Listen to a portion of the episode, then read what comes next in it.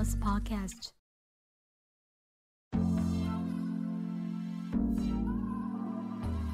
嘿，大家好，我是小本。最近大家过得如何呢？中秋节这个月圆人团圆的节日里，有没有把自己吃的圆滚滚的啊？不过大家还是乖乖的待在家里比较好，毕竟也不晓得病毒躲在哪里，在伺机而动。今天想和大家聊聊关于极简练习的这件事情，不晓得大家对于极简有什么样的看法？嗯，极简练习就像是现在流行的断舍离一样。那我们今天就来一起聊聊吧。时常会在网络上看到许多的人会埋怨自己的工作有多么的不好，或是公司有多么的差劲，也很常会看到鼓励人们要跳脱舒适圈才会有机会能够翻转自己的人生之类的鸡汤文章。那这些文章要么不是特别理想化，就是特别的负面。那感觉现在的社会只有人生胜利组和人生乳蛇组这两个名词才能够定义你的人生。不过，在网络上也观察到一个现象，就是断舍离的风气正在兴起。像是 YouTube 上的莫阳子，还有前阵子就是新闻闹得沸沸扬扬的娜娜 Q，这两位算是台湾极简主义指标性的人物。我也很喜欢看他们这一类的影片，还有文章。并不是说一定要完完全全复制他们的生活方式，才算得上就是能够过上高质感的极简生活。那我都是透过他们的影片或是文章，得到一些不一样的启发，然后找到适合自己的方式去过生活。那么“断舍离”这三个字，以我的了解，是不全然都是人与物品之间的戒断，而是从心态上的一种根本的改变。那物品的断舍离是先从物质需求上去做一种改变，但是断舍离之后，它的下一步要做什么呢？就是要从心态上开始做调整。那么，什么是心态上的调整？嗯，就好比现在很多人都会说，嗯，贫穷者的思维，这个思维是会世袭的，因为人们不晓得有更好的路或者是更好的选择可以走。还有就是为了眼前的小利啊，而放弃长远的大利等等的。那我也相信，类似像这种思维，确实会传承给自己的下一代。原生家庭带给我们的生活习惯，都是承袭父母在无形之中感染给我们的一些习惯。那断舍离虽然是这几年兴起的关键字，那原本的原生家庭也许无法教会我们这个观念。但是我们还是可以透过一些练习来学会适合自己的一套断舍离的模式。我认为断舍离有三个状态：一个是观察自己，然后生活实验，然后最后就是减法人生。要先从心态上的改变开始，后面才会有机会掌握住自己的生活。前面是我对断舍离的解读。其实你也不用想的太过复杂啦，也不需要做到非常的极致，就是极致到会造成身边的亲朋好友有压力，这样不需要做到这种程度。那我们首先先要做的事情，不是对物品的断舍离，而是要先了解自己。这个第一步很简单吧，完全不需要改变什么事情，你只需要先了解你自己。那么该怎么去了解自己呢？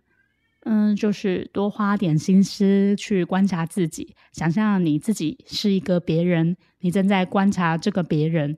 也许你会觉得很困难，但其实一点都不难哦。这比起现在要求你要改变你不叠被子的习惯，还要来的容易吧？那如果现在要求你每天起床的第一件事情就是请你先叠好自己的被子，你觉得自己做得到吗？那当然，现在也不会要求你做先做这件事情啦。那我们回到刚刚前面说的观察自己，那要怎么观察呢？就是从你早上起床开始梳洗，一直到你出门去上班，然后吃早餐、吃午餐、回到家等等的状态去观察自己。仔细观察之后，你就会发现，原来自己有许多不经意的小习惯，像是吃完早餐没有习惯及时把垃圾丢掉，还有一回到家就是把包包啊、手机、钥匙全部的东西都丢到桌子上。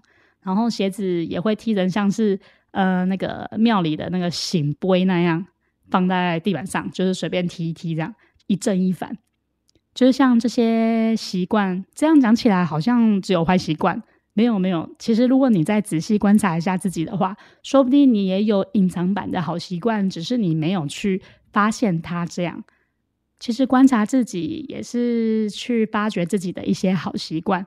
或许你在不经意的情况下，有一些不为人知的习惯，像是嗯，你化完妆之后，就会随手把化妆品还有梳妆台上的镜子擦干净。还有就是像睡衣，你一定要穿干净的衣服。然后，或者是呃，笔电在使用之前会随手清洁等等的之类的习惯，我们就是要利用这些隐藏版的习惯再延伸出去。记得前面说的习惯要继续保持，不要说为了记录而开始改变自己。那第一步的目的不是要改变什么，而是只是要你确实的记录去观察你自己。不管是多大或者是多么小的习惯，你都要记录下来，因为你必须要先了解你自己平常的生活模式，你才能替自己打造一个专属于你自己的克制化生活。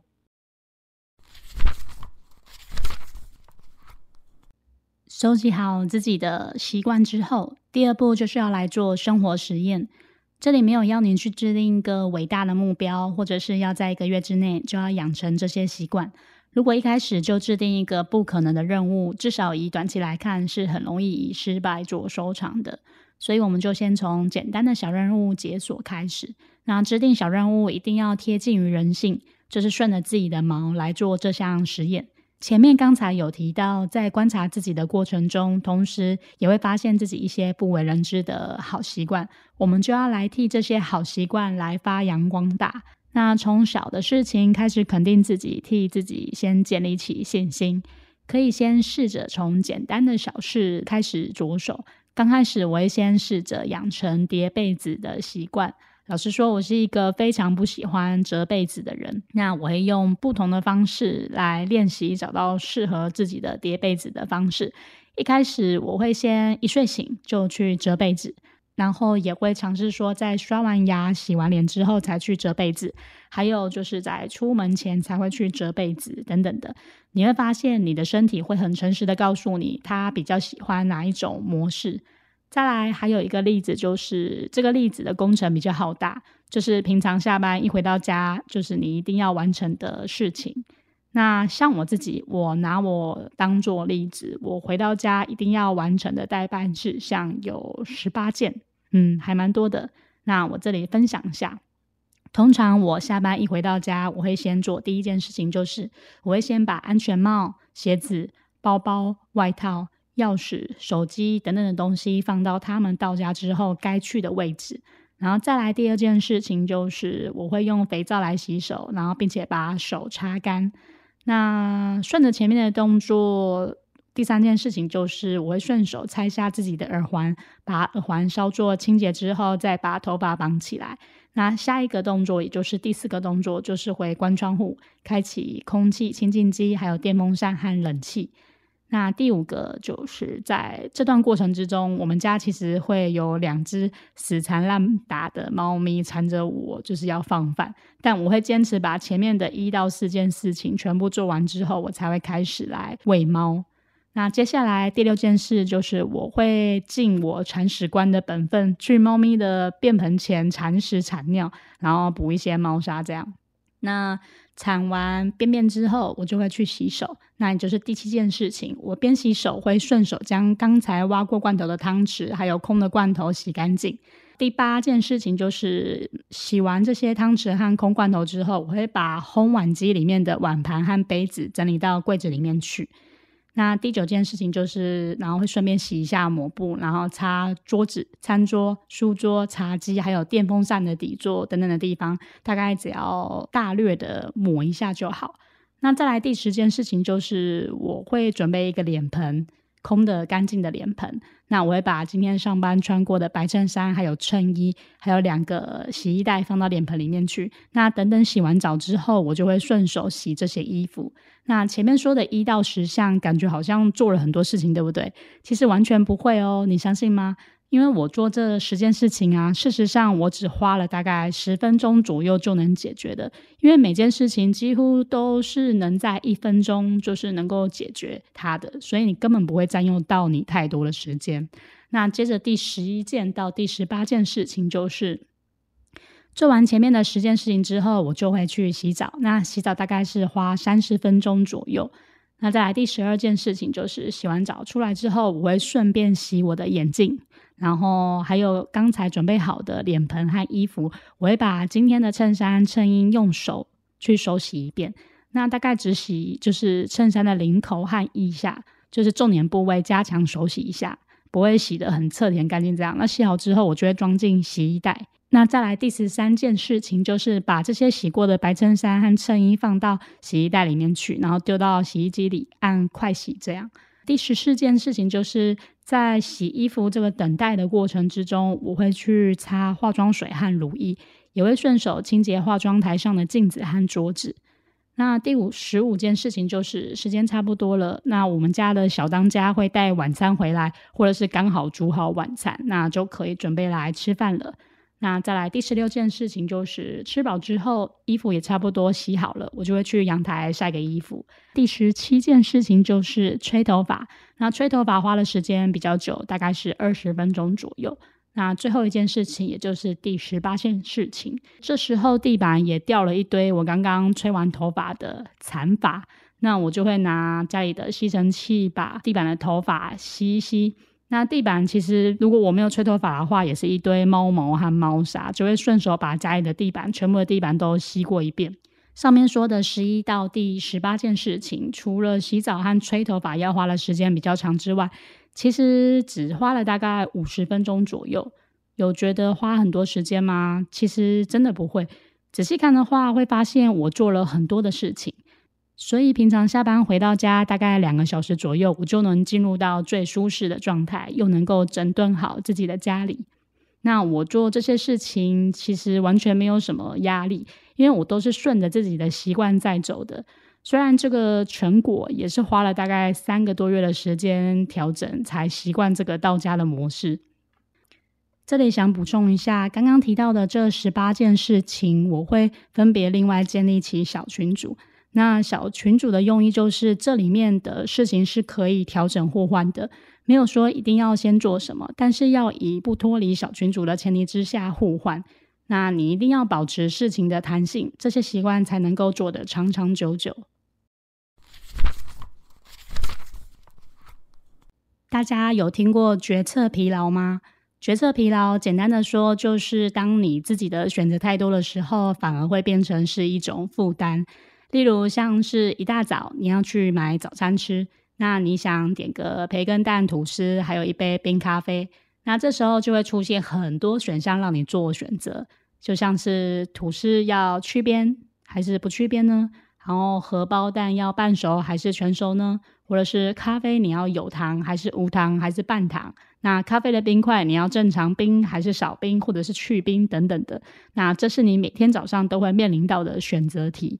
那这种小事就不用说了，更何况是你到了公司之后，你会面临到更多更复杂的选择。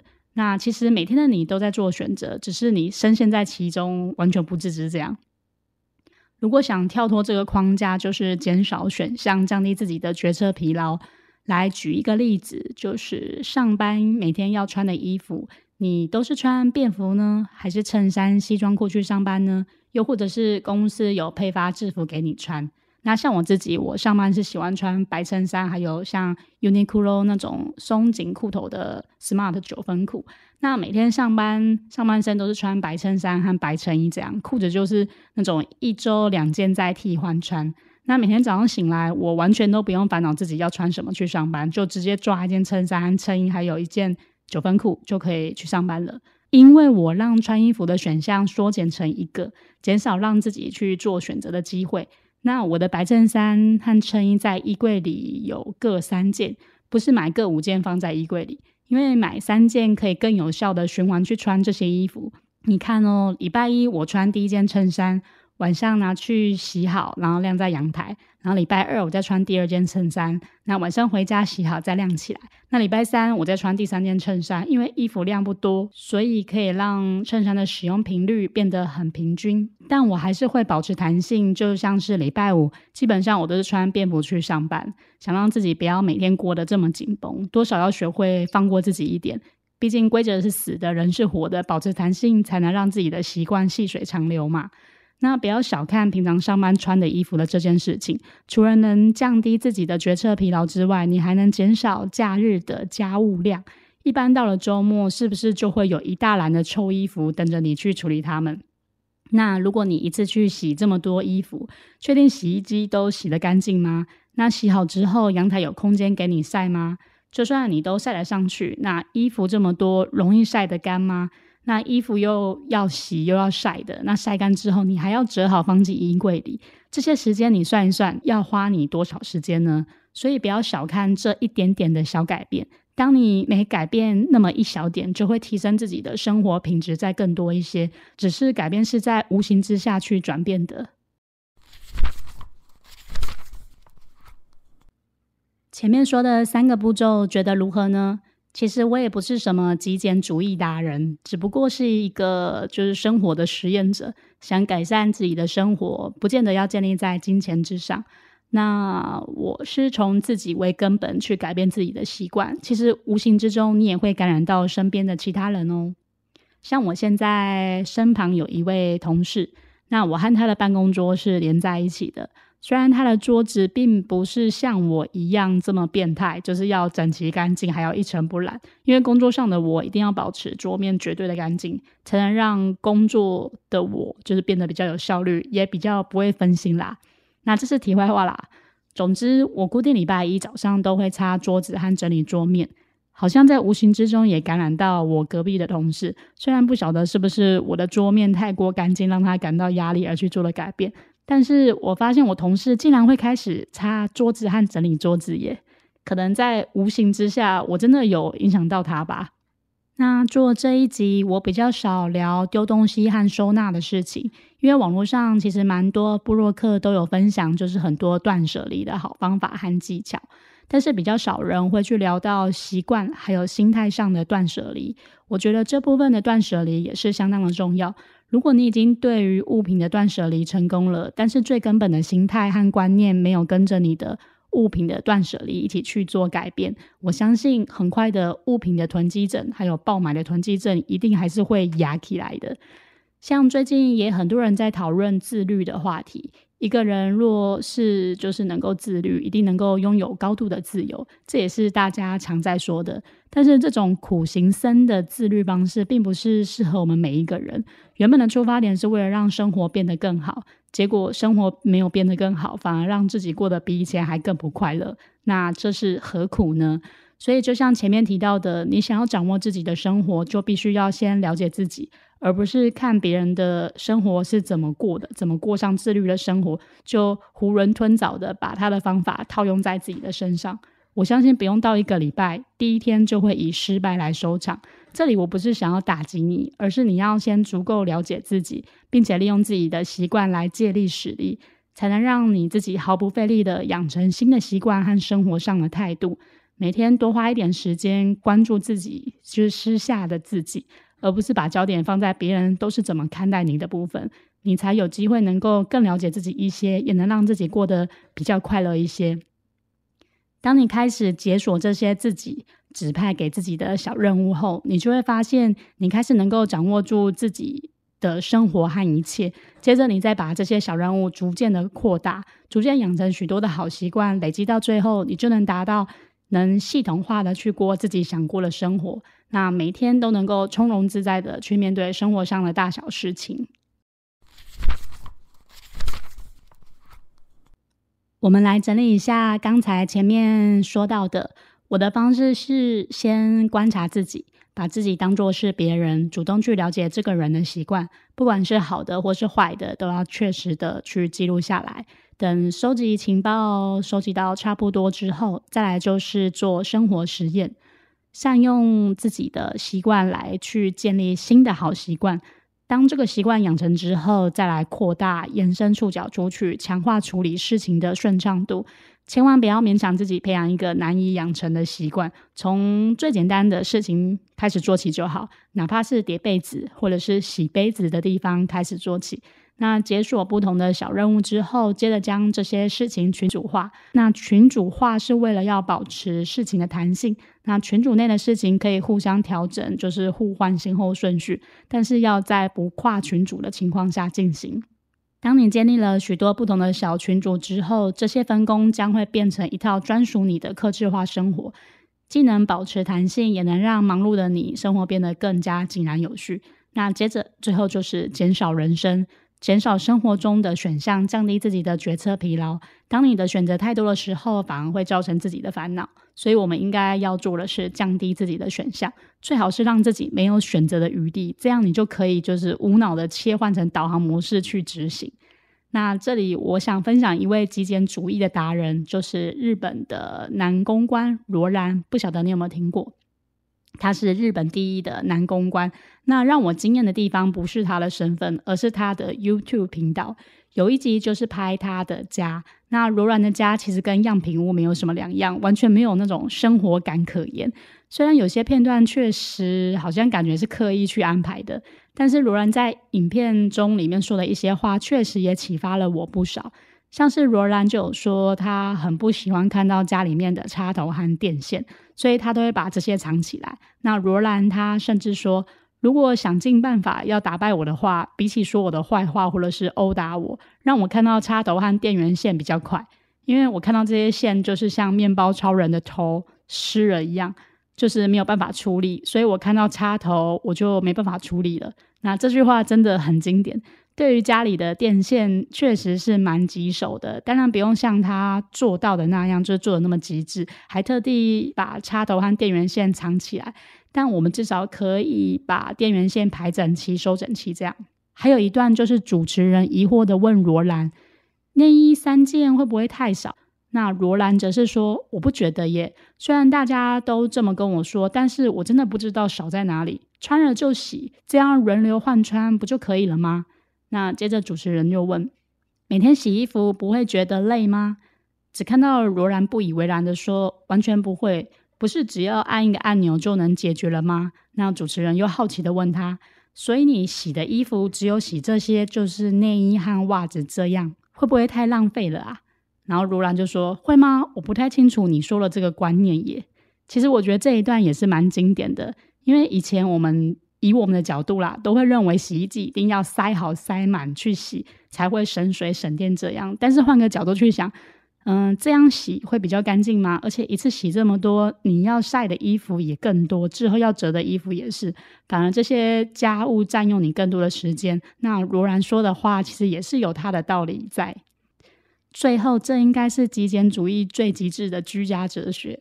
罗兰自己曾经透露过，在收纳的时候，人们总是想要怎么想着把。自己的空间有效的去利用，把物品塞满。但是我的东西因为很少，所以享受着空间的空闲是我收纳最优先考量的条件。那接着他就指着每层只放一样东西的柜子说：“像这个就滥用了很大的空间，但是滥用空间就是最美的。”哇，他讲这句话真的很厉害。先不论罗兰他私下的生活是不是真的过得这么的简单，但是光从他说的话就能感受得到罗兰极简的居家哲学。里面很多内容其实都是很值得我们拿来做借鉴参考的。那罗兰的影片连接我会放到方格子平台上，有兴趣的朋友可以点进去看一下哦。也许罗兰也能带给你不一样的启发。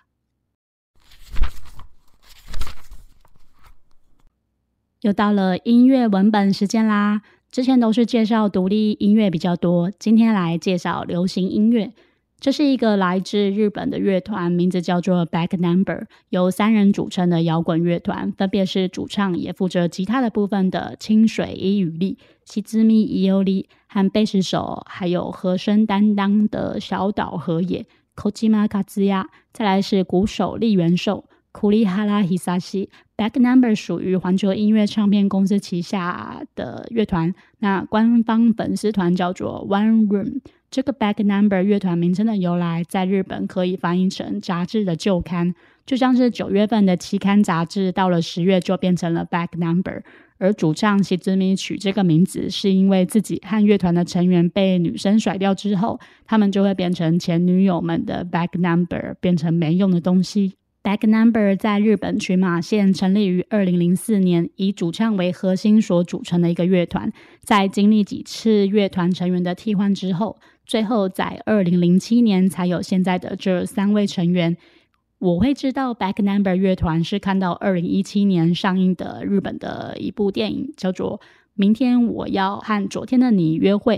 这是一部爱情电影，非常的好看哦。我可是看了三遍，那每次一定看，一定必哭的一部电影。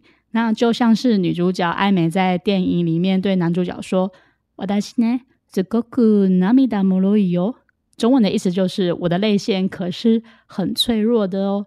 那这里我没有要分享电影的剧情，而是电影里面的片尾曲《Happy End》，就是快乐的结局。那片尾曲和故事结合的非常的完美。那电影演到后面结束之后，开始响起这首歌，就会让我想到故事里面的片段。片尾曲的后劲也非常的强烈。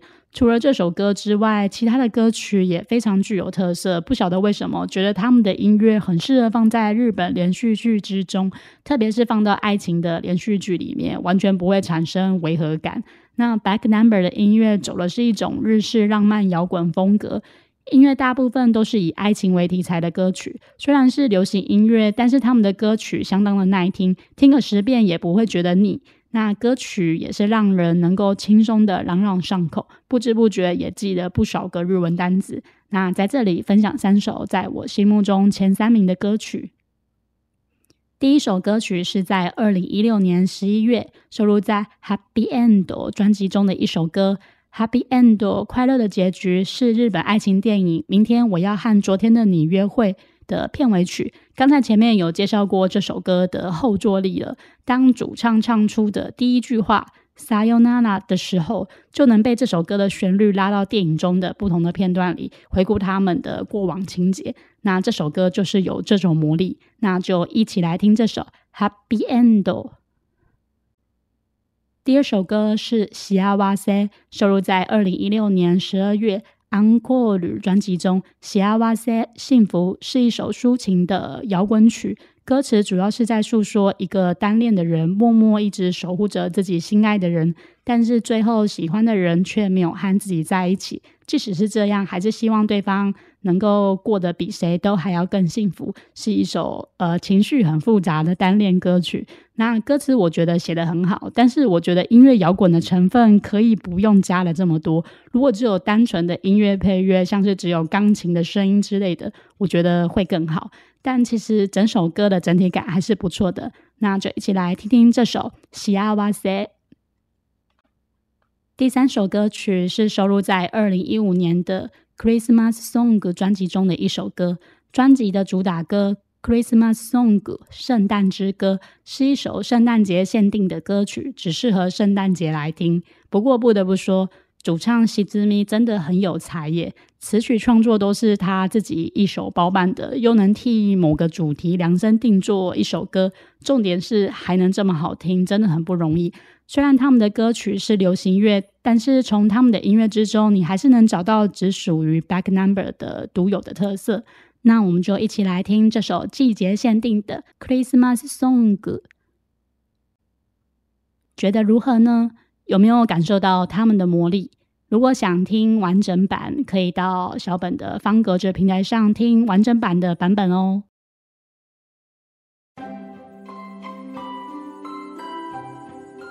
对我来说，极简练习就是学会好好过生活的一种方式，也是学会照顾好自己。虽然现在的生活不容易，很多事情不是我们说要改变、说想改变就能改变的，但是我们还是能先从改善自己的生活方式开始做起。那么，大家又对于极简练习有什么想法呢？可以留言告诉小本哦。那么今天就差不多到这里结束喽，感谢大家今天来收听我的节目，我是小本。如果有什么话想跟我聊聊，可以到方格子平台这边留言，或是 IG 私讯我。那么，如果想请我喝杯咖啡，也可以到方格子平台这边抖内支持小本哦。感谢您。如果没有抖内也没有关系，你也可以选择订阅我，或是把节目分享给你身边的所有的朋友，也是支持小本的一种方式哦。别忘了听下次最新上传的有声手账。我们下次见，拜拜。